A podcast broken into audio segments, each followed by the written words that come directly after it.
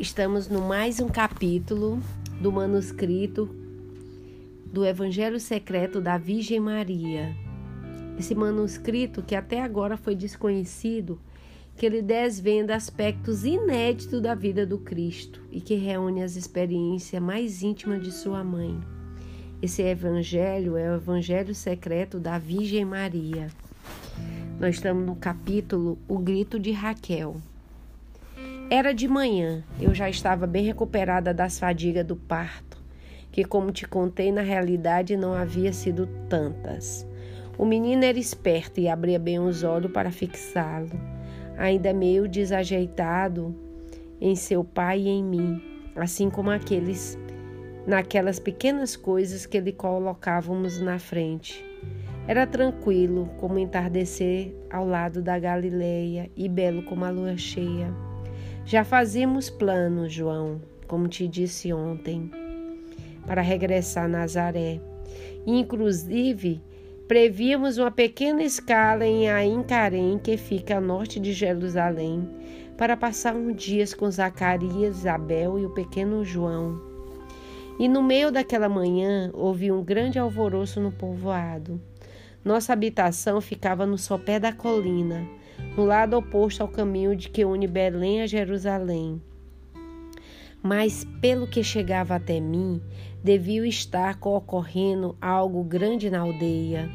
Eu me encontrava só, pois José havia saído para buscar trabalho, seja no campo, com a terra ou no gado, seja fazendo algum serviço nas casas. Agora em Belém havia dinheiro em abundância por causa da chegada dos forasteiros, e muitos aproveitaram para melhorar seus lares. Nesse momento, meu marido abriu de golpe a esteira que servia de porta à nossa casa e entrou muito agitado. Acabaram de chegar ao povoado os personagens misteriosos em uma caravana com camelos e cavalo. Veio perguntando pelo Messias.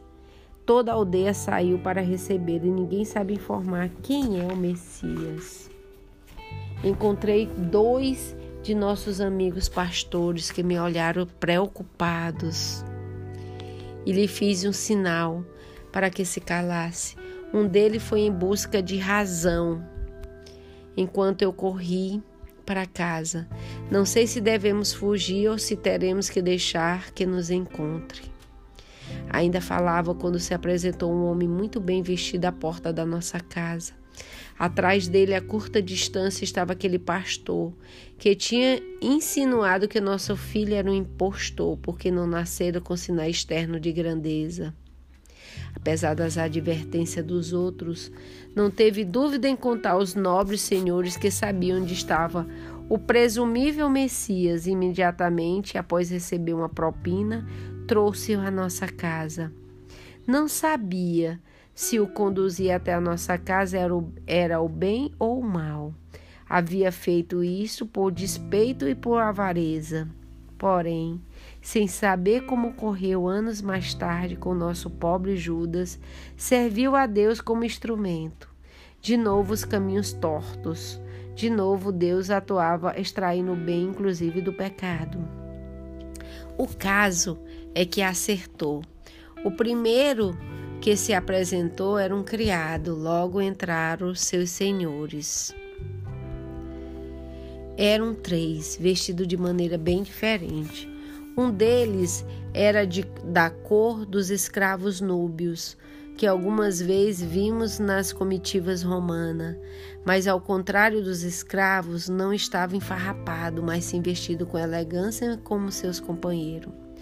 José, como sempre fazia diante de algum perigo, se interpôs entre o menino e eu, e lhe perguntou sem elevar a voz, mas com firmeza, que era o que queriam.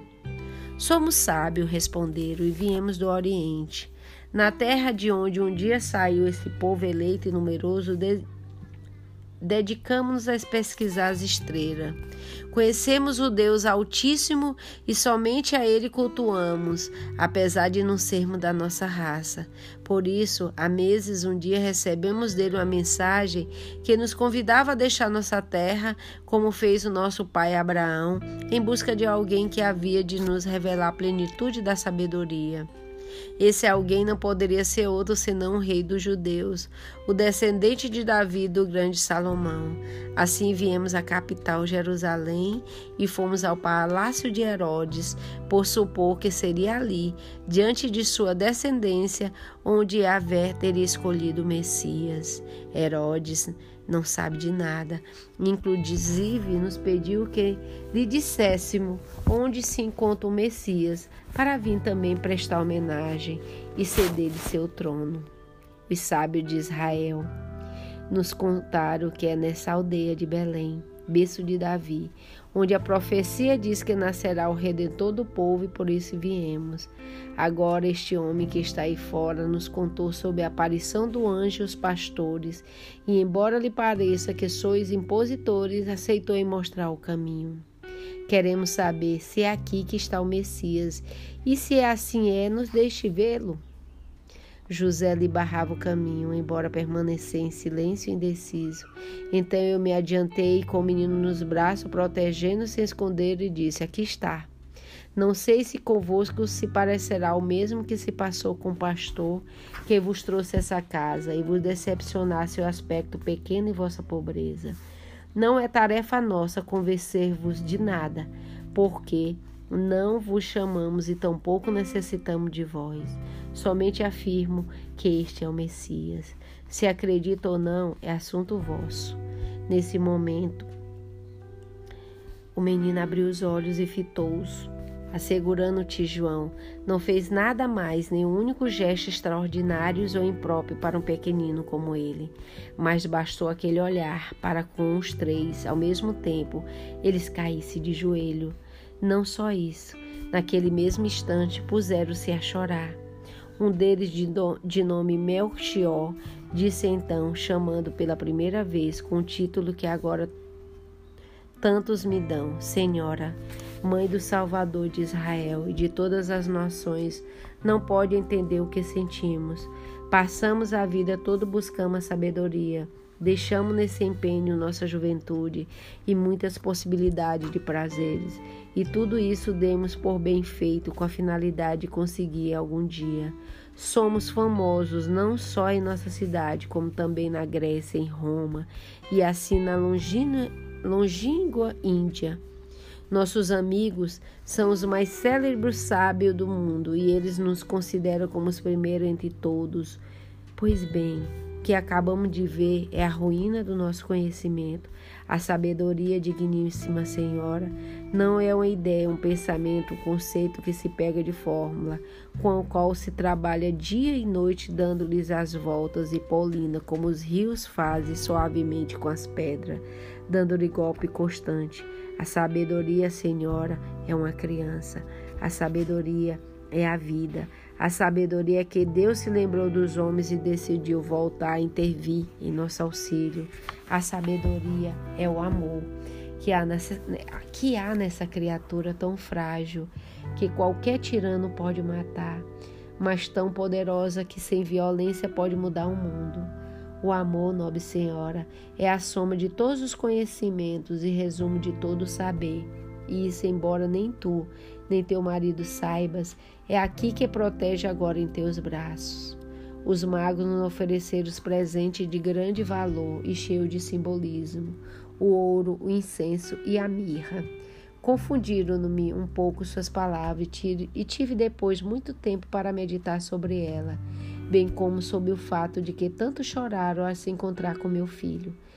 Estava emocionada, embora sem medo algum. O povo inteiro de Belém se amontoaram à porta de nossa casa, pois tínhamos seguido os forasteiros, e só os criados dos três estrangeiros conseguiram manter as pessoas do lado de fora. José os convidou a se sentarem nas banquetas que eles mesmos haviam fabricado. Queriam saber de tudo, e tudo nós lhe contamos. Ficamos cada vez mais admirados. Curiosamente, também eles como tinham feito nossos amigos pastores, como o ancião Simeão no templo. Me pediram para segurar por um momento o menino nos braços. Era como se tocá-lo atraísse a todos irremediavelmente. Cuidar dele. Diziam, é o melhor dos presentes. Ao ter podido servi-lo por um instante, já nos sentimos recompensados. Advertiram-no do medo de Herodes, lhe implicava de um nobre ancião judeu, aquele que tiveram no palácio. Lhe havia aconselhado as escondidas a burlar a vigilância do rei, pois que o rei jamais faria era colocar seu trono à disposição do Messias. Assim nos disseram que na saída iriam contar a todos de Belém que tinham se equivocado, dizer que nós não éramos as pessoas que eles buscavam para afastar a suspeita, mas que seria bom que fôssemos embora o quanto antes. Disseram isso, tomaram por cortesia os alimentos e a água fresca que os três reis magos disseram isso, tomaram por corte... Eles chegaram na cidade, os três reis magos, foram uma turbulência, porque eles estavam atrás do Messias. E aí levaram ele à casa do Messias. Só que eles estavam dando eram os conselhos para Maria, que Herodes já sabia e que jamais ele ia doar o trono para o Messias. Então era bom eles ele saísse. Eles disseram isso, tomaram por cortesia os alimentos e a água fresca que Maria ofereceu e tão rápido como vieram foram embora. Durante um longo tempo puseram ouvir algazarra no cortejo da gente que os seguia. Muita gente seguia os reis magos. Alguns tentaram entrar na casa, porém José, Razão e outros pastores postados à porta impediram que se impusessem. A noite caiu rapidamente, pois estávamos em pleno inverno. Embora já tivesse começado a aumentar o espaço do dia, com as sombras tudo voltou à calma. Que faremos, Maria? perguntou meu marido, sentado junto a mim. Tudo José me perguntava, humilde como era. Enquanto José dormia no velho presépio, enquanto Jesus dormia no velho presépio, que ainda continuava a lhe servir de berço, esses estranhos mensageiros que Deus nos aconselhava a ir embora o quanto antes, os três reis magos, por mais que eles tentassem despistar Herodes, os espiões dos reis deveriam tê-lo seguido até aqui e provavelmente a essa altura já tinha informado dessa visita. Amanhã ou nos próximos dias podemos ser atacados por seus compássaros. Por isso creio que devemos ir embora o quanto antes. Nós já tínhamos pensado em partir. Assim só faltava acelerarmos o nosso regresso a Nazaré, sem passar pela casa de Isabel como planejamos. Lembro que eu tranquilizei, que concordei com seus planos, estava tão desnorteada, tão surpresa e no fundo tão alegre que nem mesmo se tivesse aparecido em nossa porta como uma patrulha romana que tinha me inquietado. Aconselhei a dormirmos o quanto antes e que o alvorecer começasse a preparar tudo para partir naquele mesmo dia, no dia da visita dos reis. Porém, não havia terminado ainda o imprevisto da jornada, estávamos já dormindo quando uma luz vivíssima nos sobressaltou. Inclusive o menino, que despertou, mas não chorou, e ficou olhando fixamente aquilo que pouco a pouco se vislumbrava por trás da luz.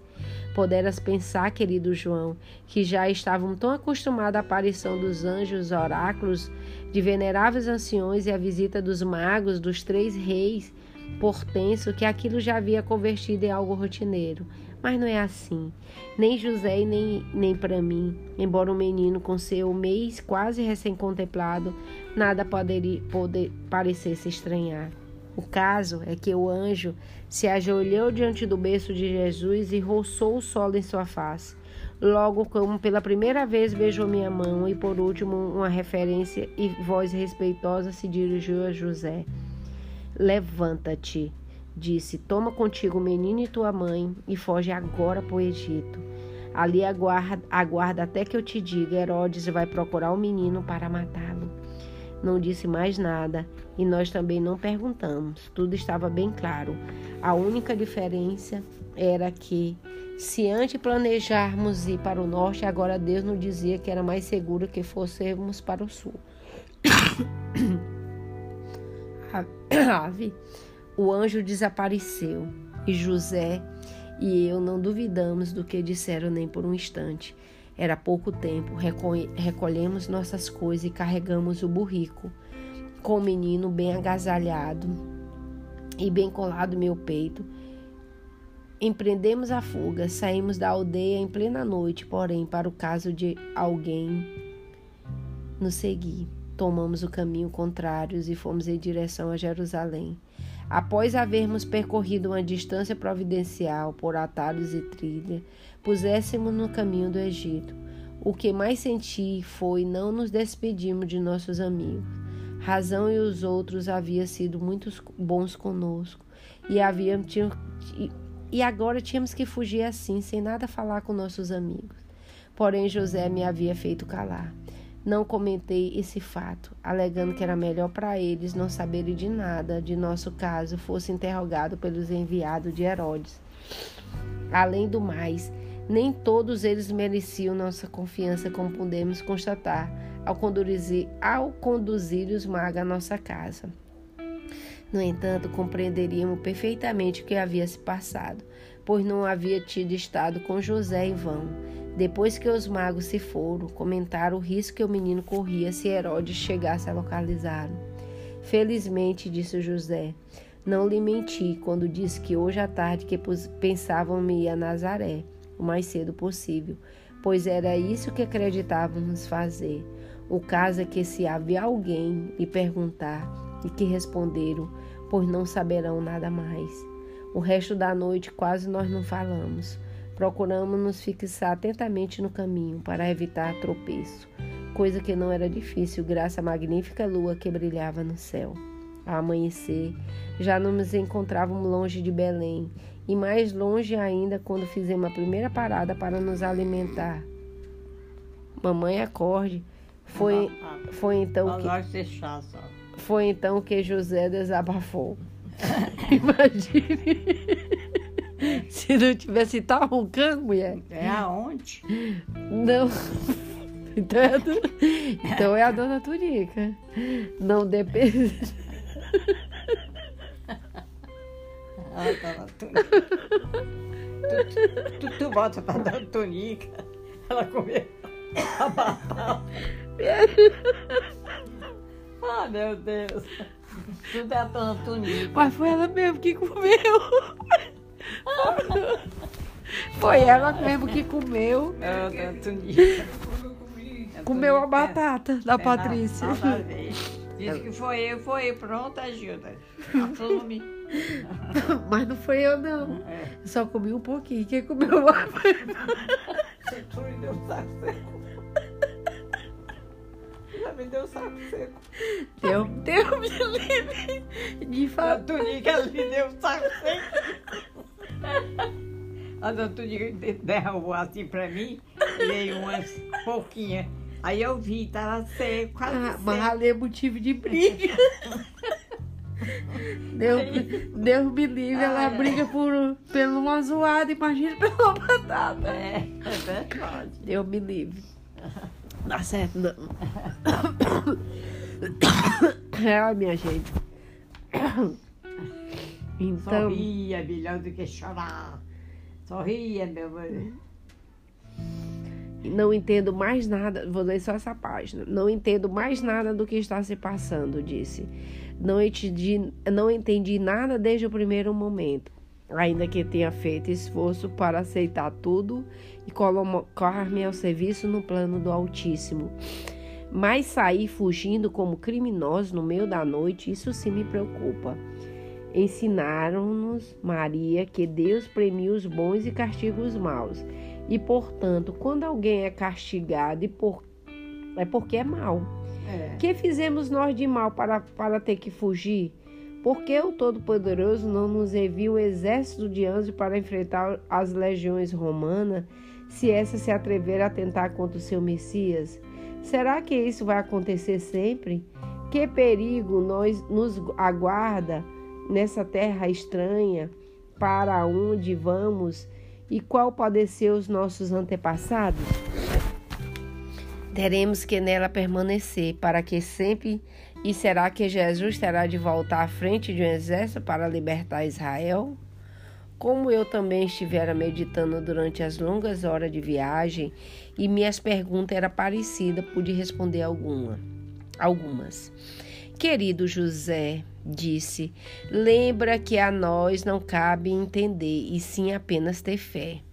O que ocorreu não é fruto da inteligência humana, e sim dos planos de Deus.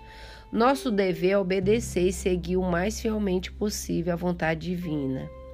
É verdade que somos como canavial acoitado pelo vento, como uma folha seca carregada dali para ali sem nos possamos evitar. É verdade que há quase um ano tua vida e a minha mudaram tanto que não me padecem nada com aquilo que havíamos planejado. Porém, nem a ti nem a mim cabe a menor dúvida de que Deus está por trás de tudo isso, e assim devemos ter confiança aconteça o que acontecer. Com referência ao que dizes sobre o prêmio e o castigo, sei que é isso que te ensina em todas as sinagogas. Porém, também é certo que alguns profetas falam diferente, inclusive aí está a história de Jó, que sofreu sendo inocente. A história de Jó. O sofrimento é um mistério e sempre me pareceu fácil demais atribuído a um castigo de Deus, pelos pecados daquele que está sofrendo. Nosso filho, em todo caso, é absolutamente inocente e verás que nasceu no melhor dos palácios como merecia. Nem tem a seu serviço uma corte de criados. Também não pode crescer tranquilo sem que seja ameaçado por mil perigos. Mas enfim, o que eu te digo, José, são coisas de uma jovem inexperiente como eu. Por isso peço que te tranquilize e que esteja seguro de que nem no Egito, nem em qualquer outro lugar, Deus deixará de proteger-nos, ainda que tenhamos que fugir até o fim dos nossos dias. O importante é salvar nosso filho, e isso até o momento estamos conseguindo. José se acertou de mim e me beijou a face. Fazia isso poucas vezes, sempre com um grande respeito. Mas naquela ocasião senti que era um beijo de um filho em sua mãe, como se, embora fosse homem da casa e bem mais velho do que eu, minhas palavras. Eita, minhas palavras lhe tivesse servido de apoio e ele tivesse, tivesse encontrado em mim o ânimo que estava começando a lhe faltar. A viagem ao Egito foi difícil. Fizemos muitas escalas e conhecemos muita gente. Movíamos-nos sempre em caravanas de judeus, pois o tráfego comercial entre Alexandria e Jerusalém era constante. Dado que naquela grande cidade egípcia havia uma colônia judaica considerável, ali vivendo alguns anos até que uma vez o anjo nos avisou que havia passado perigo. A morte de Herodes e as lutas que se desencadearam entre os seus descendentes fizeram com que o nosso caso fosse esquecido e poderíamos regressar sem perigo. Em todo caso, como Arqueleu, filho de Herodes, reinava na Judéia, demos uma grande volta sem passar sequer por Jerusalém e nos instalamos na Galileia, em nossa querida Nazaré. Foi no caminho de volta, porém, viajando em uma caravana da Gaza até Jerusalém, que nos inteiramos de tudo o que havia ocorrido após a saída de Belém. José algumas vezes participa, participava das tertúlias que se organizava à noite em torno da fogueira do acampamento. A história que contaram naquele dia chamou-lhe a atenção e logo veio contá-la para mim.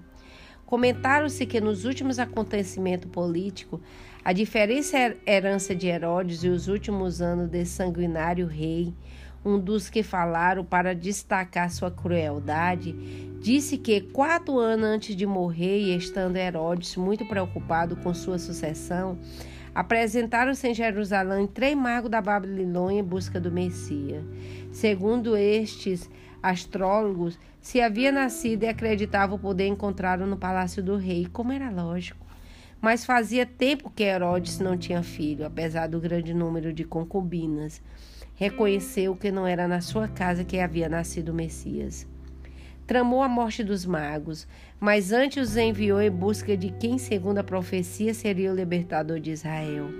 Porque na sua existência chegasse ao ouvido do povo e se tornaria o sérvio rival a herdar seu reino, desfrontado seus filhos. O caso é que os magos lograram burlar a vigilância de seus espiões e ele só pôde saber que o nascimento ocorrera em Belém. Como havia muita gente nesse povoado por motivo da inscrição no registro romano, era muito difícil saber quem nascera e quem não. Também não se sabia havia quanto tempo nascera o menino, pois os magos não tinham precisando sua idade, se bem que disseram tratar de toda certeza de um menino pequeno. Herodes demonstrou sua crueldade, mandando seu soldado matar todos os meninos menores de dois anos de Belém e nos arredores para assegurar de que não deixaria vivo aquele que dizia o seu Messias. Aquela foi terminar o narrador. Uma das últimas atitudes anos depois morreria sofrendo de dores horríveis. Outro narrador que também conhecia como ninguém a história da Judéia, lembrou que alguns sábios de Jerusalém, ao terem conhecimento da horrível notícia da matança dos meninos, citaram o oráculo de profecia ao Jeremias, um clamor se ouvia em Ramã, muitos choros e lamentos. É Raquel que chora seus filhos e não quer se consolar, pois já não existem. Ninguém sabe, diziam os narradores, se Herodes teve êxito em sua intenção de calar, de acabar com o Messias. Provavelmente sim, concluíram, porque não se ouvira mais falar nada dele. José não disse nada e se limitou a escutar. Ao cabo de um tempo, se levantou e regressou à tenda onde eu esperava com o menino, que já tinha cinco anos. Ninguém suspeitava que era nós o protagonista da história. Todos nos viu como uma família que regressava a Israel após ter estado no Egito para fazer fortuna. Fortuna que, por certo, não era senão os esplêndidos presentes que os magos nos haviam deixado quando foram embora e que, sabiamente administrado pelo meu marido, permitiu não somente sobreviver no Egito, mas como também de estar lá em Nazaré de uma certa comunidade. Compramos a nossa casinha. Nem José nem eu pudemos evitar as lágrimas quando ele me relatou a história que acabara de, de escutar junto à fogueira. Pensamos nos meninos da aldeias que pareceram nas mãos do tiranos e também possível destino de alguns dos nossos amigos. Quando os interrogados brutalmente pela céssula de Herodes em busca de pistas sobre o nosso paradeiro. E tudo por quê? Nós perguntávamos. Nesse momento, nosso filho despertou, ergueu a cabeça e perguntou o motivo das nossas lágrimas. Logo, logo se levantou, acertou de nós e começou a cobrir-nos de beijos. Jesus era muito amável. Eu abracei no misto de medo e de ternura. Secamos nossas lágrimas e nos dispusemos a seguir em frente. O porquê do ocorrido lá estava aquele menino de cinco anos que havia fazia todos felizes sem saber o dom que possuía pelo qual se sentia estranhamente atraído. Era o menino Jesus. O porquê estava principalmente na maldade dos homens e não aceitar os planos de Deus. Era o pecado que meu filho viera derrotar e que nos seus últimos esterdores dava terrível golpes, fazendo dano a justos e injustos, assim como o sol que para os maus e para os bons. Era de Deus a culpa? Era de Deus responsável pelo mal do mundo e pelos pecados dos homens, por tê-los tornados livres? Era Deus a sua última instância? O culpado pela matança dos inocentes a colocar em andamento o processo de redenção com o nascimento do meu filho? Não. Deus havia feito tudo bem, desde a criação do mundo até a concepção do meu filho, inclusive a nos criar sua imagem e semelhança. Éramos nós que utilizávamos essa liberdade para nos voltarmos contra Ele e contra nós mesmos, nosso próximo. E agora era novamente a Deus que queria intervir na história para nos dar uma nova oportunidade, pois desgraça não seria fácil conseguida, porque o maligno não abandonaria o terreno conquistado sem lutas ferrenhas.